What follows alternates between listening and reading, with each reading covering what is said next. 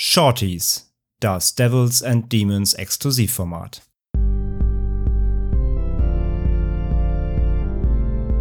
They're coming to get you, Barbara. They're coming for you.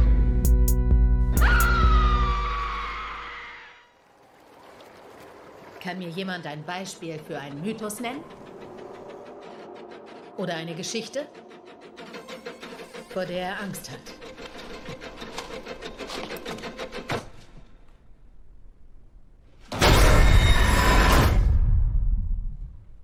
Lucas.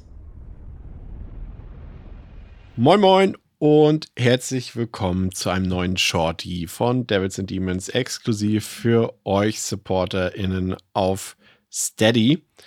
Dafür erstmal nochmal vielen Dank, dass ihr das tut. Das freut uns natürlich sehr und dass ihr auch immer mehr werdet. Das freut uns noch mehr.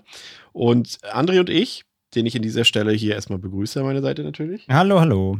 Wir haben uns heute mal wieder in eine Pressevorführung geschlichen, hätte ich beinahe gesagt. äh, und Durch den haben Hintereingang. uns und haben uns den Film Antlers angeguckt von Scott Cooper. Scott Cooper ist der Regisseur von Filmen wie Black Mass mit Johnny Depp, von Hostiles, von Out of the Furnace und vor allem vom, äh, ich glaube sogar Oscar-prämierten Film Crazy Heart. Und ich glaube, der hat damit sogar einen Oscar gewonnen mit Jeff Bridges.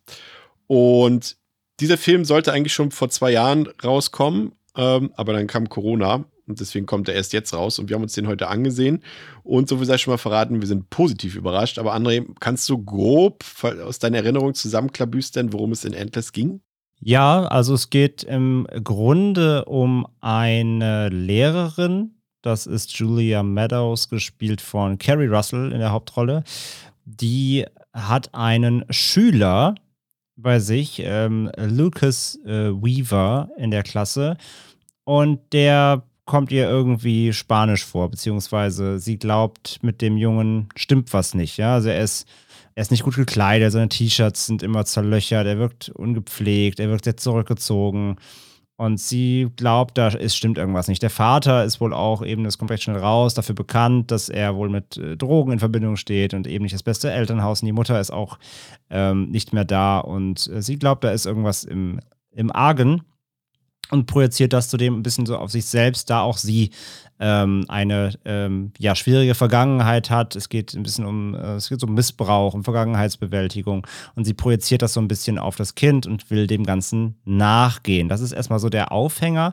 Naja, und dabei ähm, entdeckt sie dann nach und nach, dass da anscheinend noch viel mehr im Argen ist, denn ja, der Vater ist nicht anzutreffen richtig und aus dem Haus des Jungen ähm, also auf dem Wohnhaus, wo sie leben, ähm, dringen seltsame Geräusche. Und dann beginnt sie so ein bisschen zu äh, investigaten. Und ja, da wollen wir erstmal stoppen. Aber das ist so ein bisschen der Grundplot von Antlers. Ja, das erste, was mir aufgefallen ist und auch gefallen hat an dem Film, war auf jeden Fall diese Atmosphäre. Also es spielt in einer Kleinstadt und das hatte so, ich will jetzt nicht sagen Twin Peaks Vibe, das wäre jetzt ein bisschen übertrieben, aber so, aber so dieses, dieses diese Stilistik hat das, so Mhm. dieses Kleinstadtleben, Ja. so da gibt es nur eine Hauptstraße und drei Nebenstraßen und dann verteilen sich so ein paar Häuser noch so außerhalb in Randgebiete und so weiter und das kam tatsächlich ziemlich gut rüber. Das war auch sehr trist, sage ich mal, obwohl du natürlich fantastische Landschaften im Hintergrund hast, die ich auch sehr beeindruckend fand. Mhm. Aber so, es hatte so eine durchgehend düstere, beklemmende, deprimierende Stimmung und das kam bei mir erstmal gut an. Ja, absolut. Bei mir auch. Also der Film ist wirklich sehr, sehr trostlos. Also der hat so eine Trostlosigkeit, Hoffnungslosigkeit irgendwie in sich. Ähm, nicht nur durch die Thematik, sondern eben die Bilder verstärken das noch. Generell muss man, finde ich, sagen, die Kameraarbeit und die Shots und so, das ist wirklich, also Endless ist meiner Meinung nach einer der hübschesten Horrorfilme der letzten Jahre. Also zusammen Ja. so mit Midsommar und Hereditary, die natürlich auch beide super geschossen waren.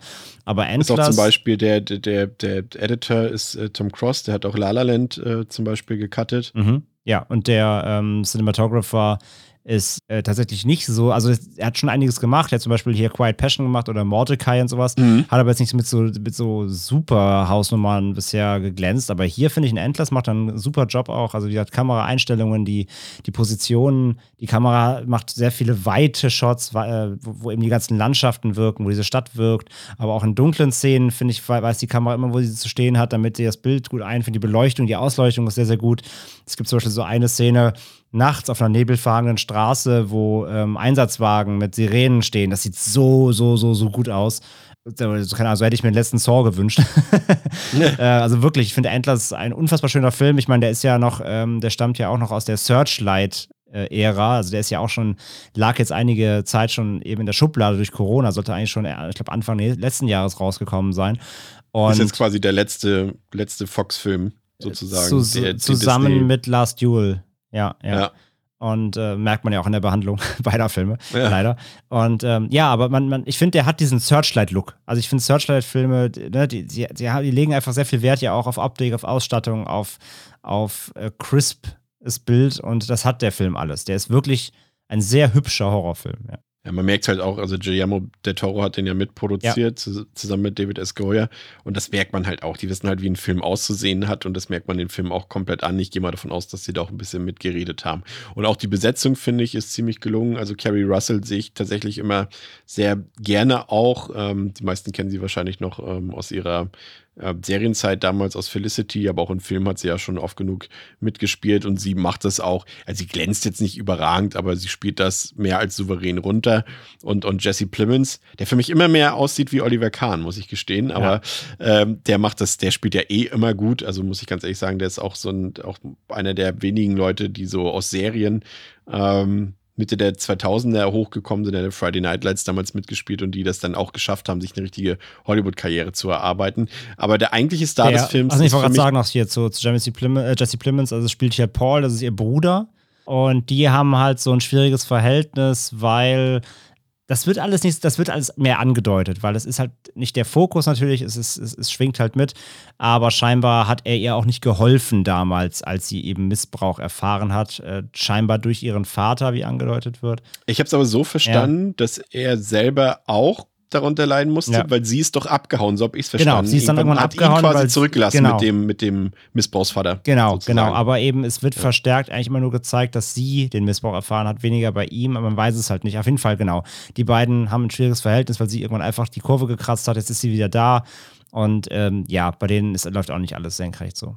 Genau, aber sorry, ja. du wolltest jetzt den wahren Star. Den wahren Star des Films und das ist der Kinderdarsteller Jeremy Thomas, der hier den Lucas spielt ähm, der die eigentliche Hauptrolle des Films hat. Und da muss man sagen, der spielt das echt klasse. Sowohl so zum Beispiel diese Szenen in der Schule, ähm, wenn er da quasi teilnahmslos teilweise rumsitzt, aber auch zu Hause und in, in, in Konfrontation mit dem, was zu Hause auf ihm wartet und in der Inter Interaktion mit den anderen Schauspielern. Also der hat mir auch richtig, richtig gut gefallen, muss ich gestehen. Vor allem das Debüt, also der ist, äh, ja. ist ein Newcomer und das hat er wirklich gut gemacht, fand ich auch, ja. Ja, ja, es ist halt ein äh, Film, es ist halt, wo wir bei Kinderdarstellern sind, können wir direkt ausführen.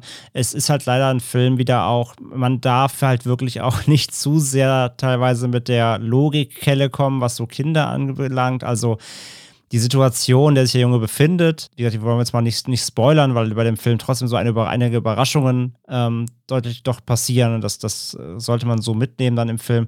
Aber die Situation, in der sich befindet und wie die Konstellation ist, ob ein Kind so handeln würde in einer Situation wie seiner, ist sehr fraglich, sage ich mal. Ähm, denn obwohl quasi zu Hause was nicht stimmt, kommt er trotzdem regelmäßig jeden Tag quasi zur Schule und auch wenn er da zwar zurückgehalten ist und seltsame, natürlich, das fand ich auch ein bisschen leider sehr plakativ, seltsame Zeichnungen zeichnet, ja, sehr horrormäßige Dinge in seinen Blog kritzelt, das äh, so seltsame Kinderzeichnungen, die sind ja im Horror mittlerweile auch ein riesen Trope, das war so ein bisschen, ja, aber, da, aber ich weiß jetzt schon, wie das Mediabook von dem Film aussieht. Ja, genau. Auf der Rückseite bestimmt das eine Zeichnung davon ja. drauf sein oder so. Auf jeden Fall halt, ne, ob ein Kind dann trotzdem jeden Tag so seinen Rhythmus weiterleben würde, alleine quasi, mehr oder weniger, ist halt fraglich. Das darf man tatsächlich nicht zu sehr hinterfragen, sonst zerfällt der Film relativ schnell. Das muss man so ein bisschen, so ein bisschen schlucken, wie das Kind agiert tatsächlich, ja. Ja. Dann hast du, wir wollen jetzt auch nicht in die Vollen gehen, weil das würde halt auch wieder ins Spoiler-Territorium abgehen und wir wollen euch den Film ja nur ein bisschen anfixen, aber du hast jetzt im Endeffekt in der Story so eine rationale Komponente und eine übernatürliche Komponente, mhm. die auch für sich alleinstehend sehr gut funktionieren, aber im Zusammenspiel manchmal etwas holprig wirken, weil wir beide, vielleicht muss man den Film dann auch nochmal sehen, haben da jetzt nicht unbedingt die Metapher verstanden oder den Zusammenhang zwischen dieser Missbrauchsgeschichte dort, die ja dort elementar ist. Und es geht ja um alle. Es geht um, um Carrie Russell, es geht um Jeremy Plemons und es geht eben auch um den kleinen Jungen. Alle sind irgendwie Opfer von Missbrauch geworden. Und dann hast du eben das Creature-Feature, was noch dazu gehört. Aber für mich, normalerweise haben wir in diesen ganzen Filmen, die wir alle so gesehen haben, die da auch so dieses Ernsthafte so hervorholen, It Follows, Hereditary, Babadook, Babadook und so weiter. Da gehören, da, da ist quasi, der Horror ist quasi ein Spiegel von der Realität. Genau. Und das habe ich jetzt nicht so ganz gesehen. Und, Ich auch nicht, nee. Da kann man bestimmt auch was reininterpretieren, aber da müsste man den halt auf jeden Fall noch ein zweites Mal sehen, ich zumindest. Aber erstmal habe ich das nicht so gesehen.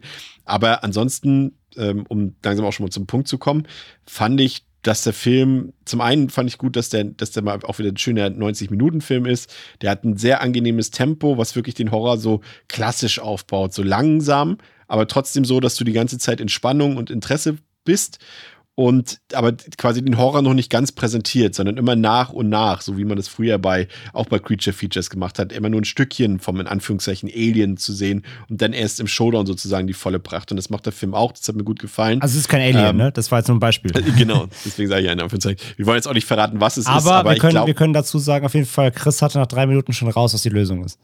Ja, Chris hat, das mir. Chris hat sich nach drei, vier Minuten im Film rübergebeugt zu mir und meinte, es ist das. Und dann war es auch genau das, ja. Also nicht, dass wir im Kino quatschen würden. Ne? Nein. Also das soll das nicht ist. Aber ich muss gestehen, ich habe mir jetzt im Nachhinein den Trailer angeguckt. Ähm, also Leute, guckt euch bitte nicht den Trailer an. Mhm. So viel sei an dieser Stelle schon mal verraten. Ähm, ansonsten, ja, äh, tolle Effekte, muss man ganz ehrlich sagen. Also die waren richtig gut. Irgendwie auch wieder eine Mischung aus, aus Handmade und aus, aus äh, CG. Äh, habe ich so nicht erwartet. Äh, hat mir richtig gut gefallen und um auch schon direkt das Fazit zu bringen.